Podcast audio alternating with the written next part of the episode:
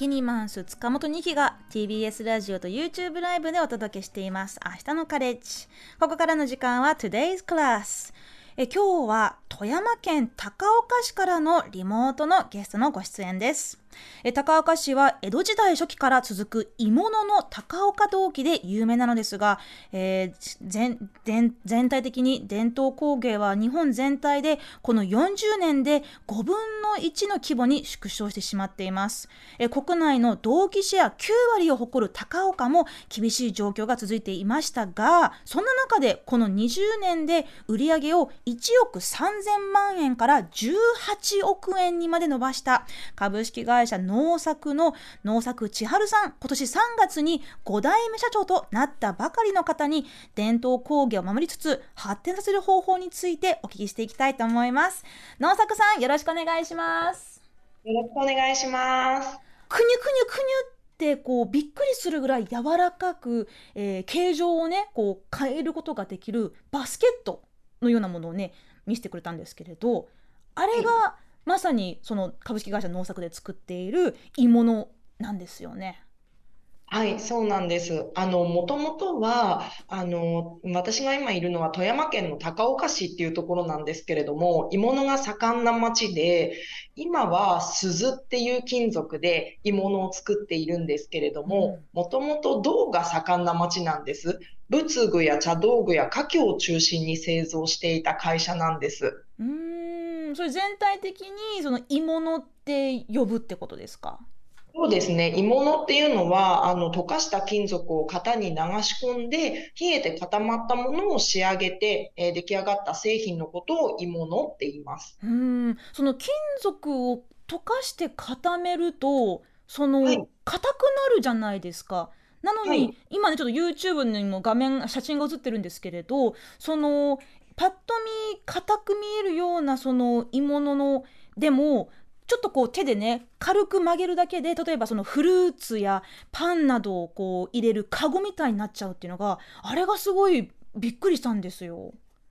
はい、ありがとうございます。あの、2003年から、うちはその、鈴100%の、えー、製品を作り始めたんですけど、その鈴の持つ金属特性として、えー、とても柔らかいという特性がありまして、その柔らかさを最大限に活かした製品っていうことで、えー、現在、柔らかい特性、そしてあの熱伝導も高い金属なので、夏場とかにカップとか、えー、手記とか、そういったものが大変人気がございますね。うん、まあ、そのデザインもね、そのバスケットの場合は、ただその鈴一面の板のようなものではなくて、なんていうかその蜘蛛の巣みたいに、こう細い線状でこうつなぎ合わせている、まあ、デザインのものだからこう手で簡単に折り曲げたりできるんですよね。そうですね。自由自在に形を変形させていただいて、ご自身の使いたい用途でアレンジをして作っていただけるっていうようなあの、初めは不完全なものを完全に仕上げていただく楽しさみたいなところを商品で表現をしています。うん。まあ、そんなね、ちょっと画期的なデザインも、えー、株式会社農作の魅力じゃないかと思うんですけれど、もともともうすでに100年を超える老舗企業でいらっしゃって、で、あの、千春さんのお父様が社長になった2002年以降、えー、もっとこうデザインにこだわった製品を世にどんどん出していこうというふうに変わっていったということですよね。そうですね。あの、伝統的なその仏具だったりっていうのは、お仏壇が少なくなってきたり、お茶やお花の文化自体も変わってくる中で、あの、父親はもっと、あの、ユーザーに近いところ、で、また日本のライフスタイルっていうところを時代に合わせた製品作りをしたいっていうことで、デザインと素材っていうのを、えー、まあ、最大限に活かした製品っていうことで、えー、まあ、自社製品を作り始めたっていうのがきっかけなんですよね。うん、まあ、そんなね、あの、まあ、家業の中に、えー、千春さんは生まれ育って大きくなって、で、高校卒業後、大学そして就職を、えー、神戸でされたそうですが、その、全くね、その、鋳物とかは、とかは関係ない会社で就職したんですけれど、まあ、ちょっと、とある、えー、ひょんなところから、あ、うちの実家めちゃくちゃすごいことやってるんだなと思ったきっかけがあったんですよね。そうですね。私、あの、もともと、その、実家というか、家業を継ぎなさいっていうことは父から一切言われなかったですし、あの、鋳物って、あの、まあ、きつい作業ですし、やはりその職人っていうのは当時男性ばかりだったんですね。で、そんな中で、まあ、後を継ぎたくないなって当時は思っていたので、あの、神戸の街に出て、で、その後アパレル通販誌の編集者として3年間勤務してたんです。で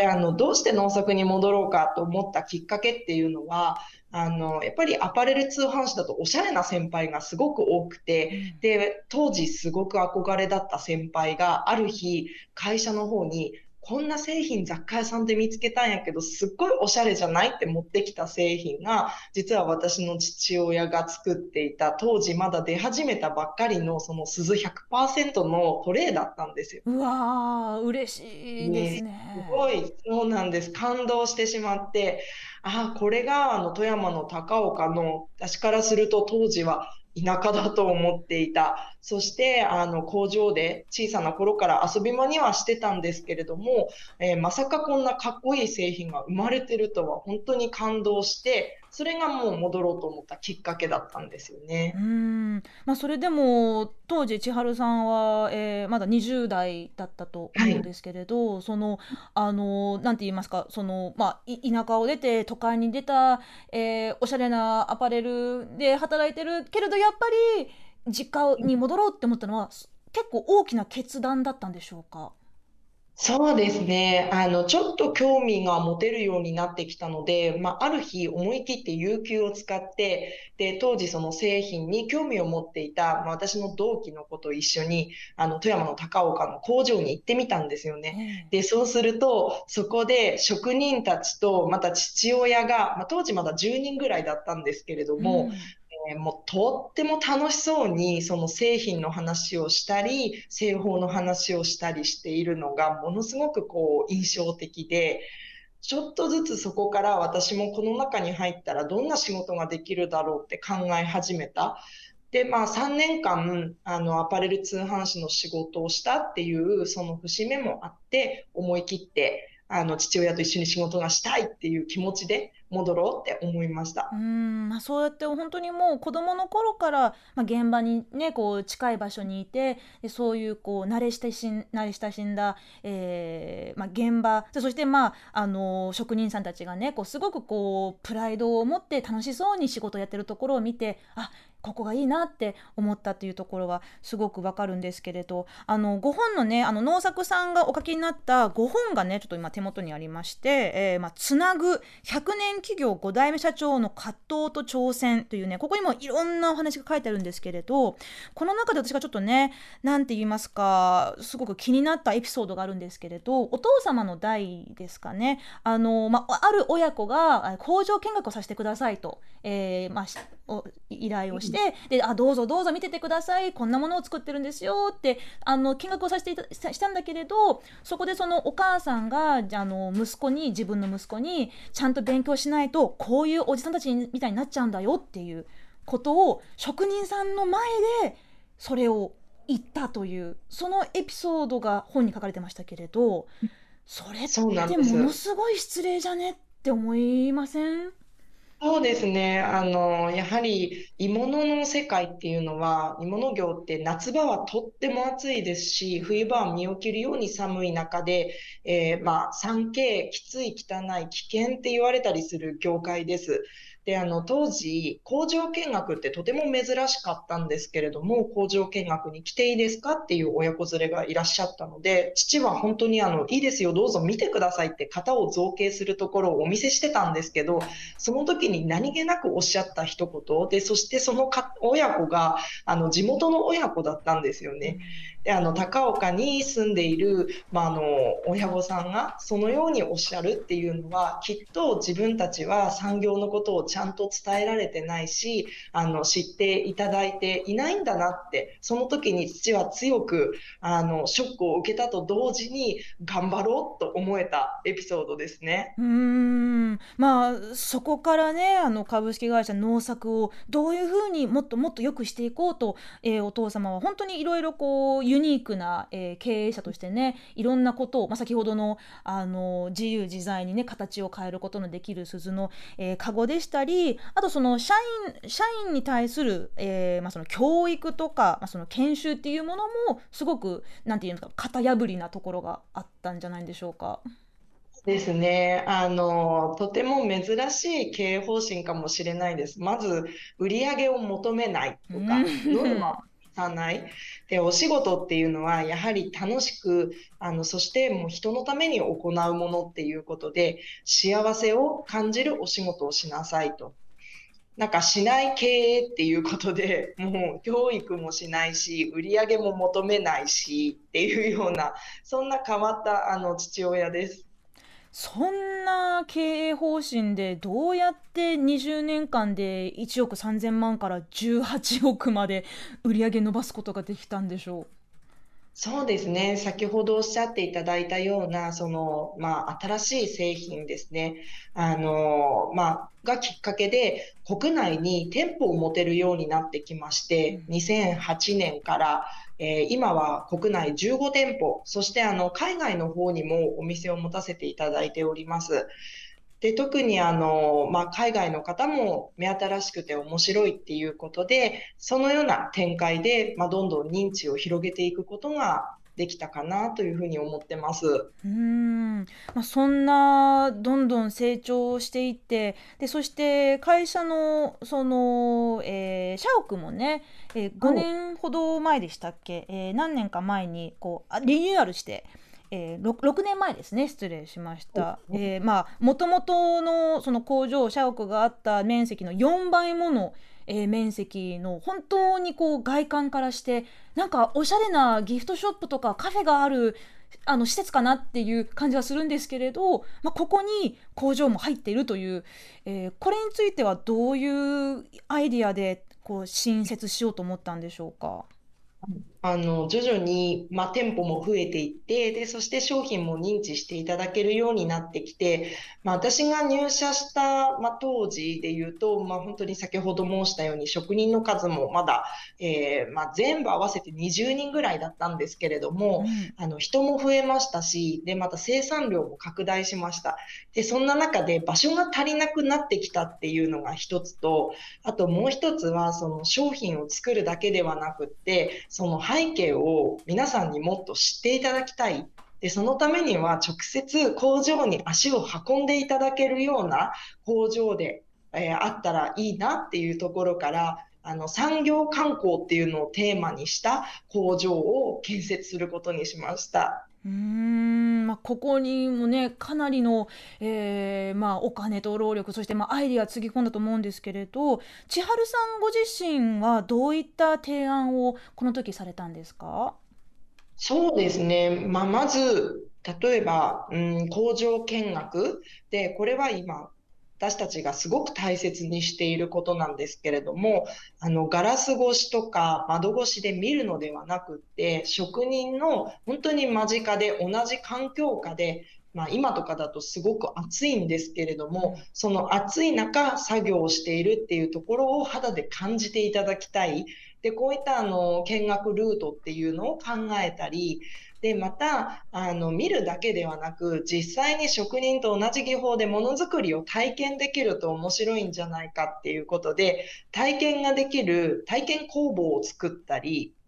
で、あとは、あの、弊社の作っている鈴製品で直接、あの、お食事を楽しんでいただいて、それこそ五感で楽しんでいただくカフェを併設することにしたり、まあ、こういったあの鋳物に興味がない方でも楽しめる工場のアイディアっていうのをあのたくさん出させていただきました。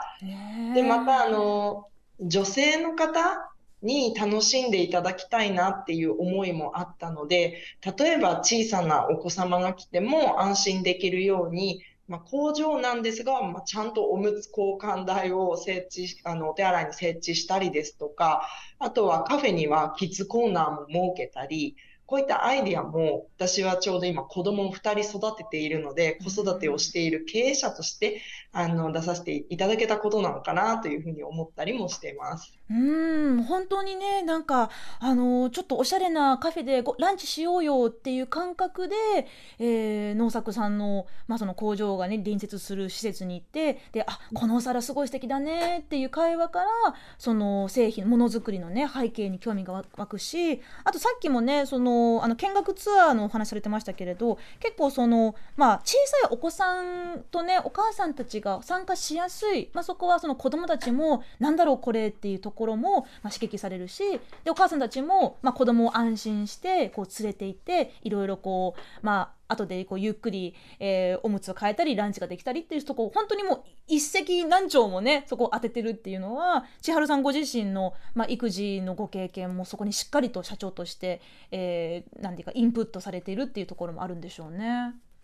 そうですね。すぐ夏休みですよね。あの、小学生は夏休みの宿題が今から待ってますので、うん、夏休みの小学生向けプランっていうものを作ってみたり、で、これは、あの、夏休みの期間だけ職人さんに直接指導をしていただくことができたり、あの、ちょっとした、まあ、宝探しみたいな要素があったり、そういったちょっと楽しい企画ですよね。ただ工場を見るだけではなくって、思い出に残る、記憶に残る体験ができる工場であるっていうことをテーマにいろいろと企画しています。えー、でもなんかそのあまり工場見学とかそんなに自分たくさんやってきたわけじゃないですけれどなんかそういうこうまあ、本当に高温だったりいろんなものがねこう置いてあったりこうなんていうかその忙しい現場の職人さんにとってそうやってこういろんな人にこう話しかけられたりすることって大丈夫なのかなっていうちょっとハードルの高さどうしても感じてしまうんですけれどそういったところはどうやってうまくバランスをとってらっしゃるんですか？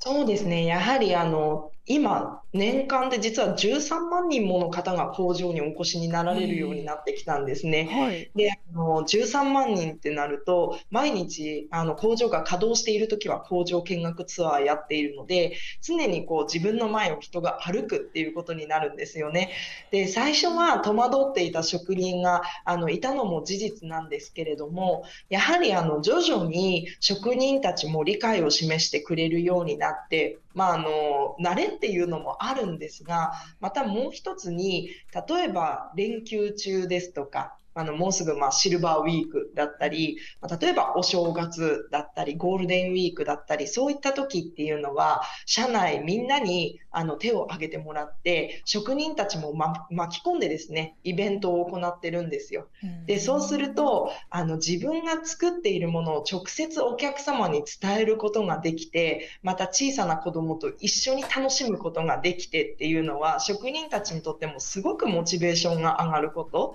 っていうので徐々に職人たちの意識も変わってきて、今ではあのイベントがあると工場のドアにあのイラストを描いてくれたりだとかいろんなアイデアを発信してくれたりそんな楽しい工場になってきました。へえ、なんか本当にこう昔のやり方とはいろいろねこう変わっていく中で、まあ、その職人さんたちもただものを作るだけではなくいろんなところにもこう、まあ、徐々に徐々にこう、まあ、慣れてもっとこう開かれたものづくり産業っていうところがね一つの現場として出来上がってるのかなと思うんですけどそういうふうにその古いやり方を守る続けるそして変えるっていうそこの見極めっていうんでしょうかねそういったところはどうやって、えー、千春さんやお父様はこれまで判断されてきたんでしょう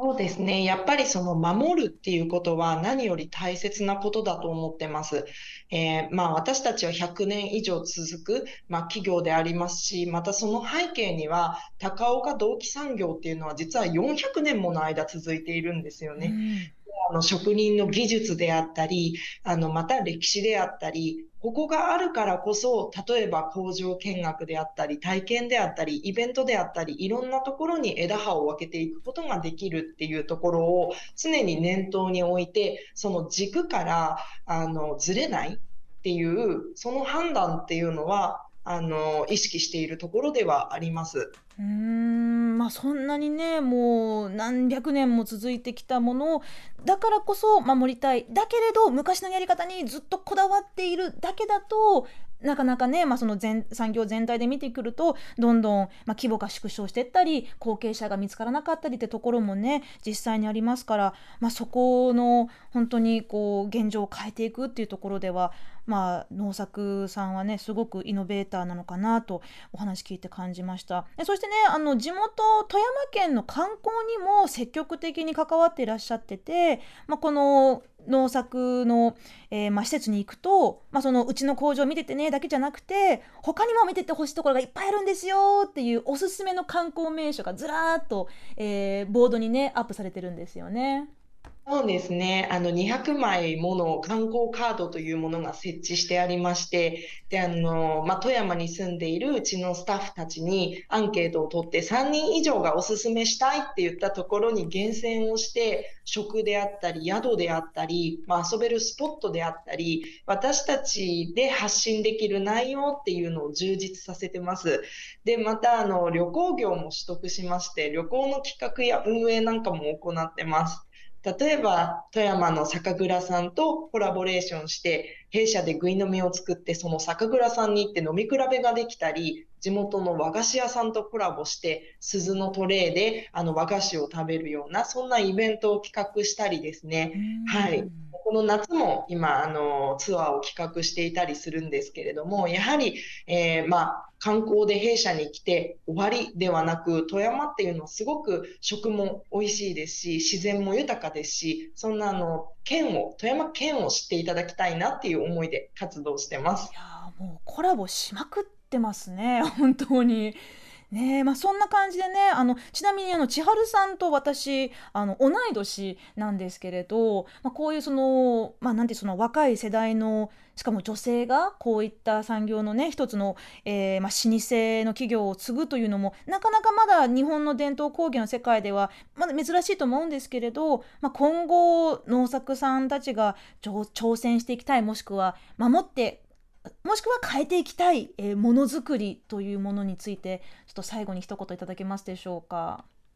そうですね。あの、まあ、国内ももちろんなんですけれども、海外にもっと発信していきたいっていうのが一つあります。ものづくりの魅力発信。で、もう一つは、私たちはものを作るだけではなくって、幸せな、まあサービスも提供しています。例えば今、あの、実は鈴婚式っていうブライダル事業をやってまして、これ何かというと、結婚10周年のことを金婚式や銀婚式のように鈴婚式っていうのがあるんですよね。このように柔らかくしなやかな、あの、まあ、輝き続ける夫婦関係でいられますようにっていう意味が込められているんですけれども、その鈴婚式にちなんだ本社での挙式っていうのがとても人気になってきています。なので、まあ、鈴であったり、まあ、技術であったり、そういったところからちなんだ、まあ、いろんなあの豊かなサービスを今後も提供できたらいいなというふうに思ってます。うん素敵なんかその本当にねあの大きな美しい鈴の鐘をまあ、あの10周年を迎えるご夫婦でもしくはねお子さんも一緒にそれを鳴らすっていうセレモニーね、まあ、素敵なあの着物姿の写真とかもあるんですけれどそうやって本当にただただ物を作るだけじゃなくて物を通して人と人がつながっていくっていうところも本当に大事にされてるんだなと、えー、感じました。ここからですね、えー、農作千春さんへリスナーさんからの質問をね、いくつかいただいてますので、えー、ご紹介したいと思います。あ、こちらまずね、コメントですね、えー、ツイッターのあやあやさんからです。農作さんといえば、曲がる器のシリーズのインパクトが大きかったな。ギフトショーで大きなブースを出展された印象も残ってる。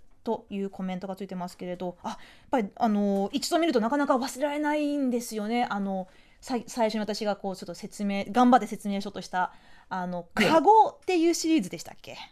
そうですね。あの、カゴっていうシリーズなんですけど、これあの、2005年だったかな ?2005 年に出来上がった製品なんですが、あのまあ、最初はこれ鍋敷みたいなあの平らな状態なんですよね。で、その平らな状態の金属を手で自由自在に曲げて、例えばフルーツを入れるバスケットにしたり、ワインボトルをこう入れていただいたり、ちょっとこう横長にしてパンを入れたりですね。あるいは花瓶をこう、まあ、ガラスの花器をくるむようにして、えー、まあ、インテリアとしてご使用いただいたりっていうような自由自在に形が変わる製品ということで、まあ、これはあのギフトとしても人気があります。鈴ってあの口ない割れない使えば使うほどに味わいがあるっていうことで昔から贈答品としても親しまれてます。特にあの弊社の製品はそういったデザインにこだわっていたり、少しこう面白い要素があったりするので、ギフトとしても自家需要としても人気がありますね。うーん、確かにね、なんかこういうなんか金属製なのに、なんかあれ負けちゃったごめんって ちょっと最初はびっくりしても大丈夫大丈夫これすぐ直せるからっていうのもなんかマジックみたいで、確かにね贈り物としては喜ばれそう。そうそうローマ字でね、あのカゴでした。ちなみにこれってあのニューヨークの近代美術館のあのモマのデザインストアでも販売されてるっていうぐらいデザイン力が認められているんですよね。そうですね。モマの方でも販売いただいておりますし、はい。結構あの広くご利用になっていただいておりまいす。やそうやってねこう日本を代表する工芸品として、えー評価されてるわけですけれどこちら鹿次郎さんから、えーいただきました質問です。日本ので伝統工芸って世界的に見てもものすごく技術が高くてとんでもない製品がゴロゴロしてますよねえその分プライドも高くて特に女性は低く見られがちだと聞いています。女性である農作さんご自身職人さんとの関係で難しい。じゃあしたての頃は職人さん、まあ、あの休憩の時間があったりするのでその休憩の時間にあの日々日頃からコミュニケーションを築いていってであの今とかだと女性性の職人さんも増えてきました。なので、女性ならではのアイディアであったり、であとは前職も問わず採用しているので、多様な人材が集まることで、いろんな製品であったりサービスが生み出すことができると思っているので、女性だから、まあ、男性だからっていうよりも、本当にものづくりに興味があって、アイデアがあって、農作で活躍したいっていうような思いっていうのが何より重要なのかなと思ってます。なので苦労は特に感じてはいません。あの、すごく楽しいです。うん、ね、でもお話伺ってると本当にそういう新しいものを恐れないっていう、そういった社風がね、元からあったのかなって思わせましたね。えー、この時間の農作千春さんのお話は、えー、幻冬社から発売されている著書つなぐ100年企業5代目社長の葛藤と挑戦に、えー、もっと詳しくねいろいろ書かれてますので気になる方はこちらもおすすめです、えー、農作さんとのお話はオンエア後に明日のカレッジのポッドキャストにアップされますのでこれまでのアーカイブも含めぜひチェックしてください。ここまでの時間は株式会社農作の5代目社長農作千春さんでした。どうもありがとうございました。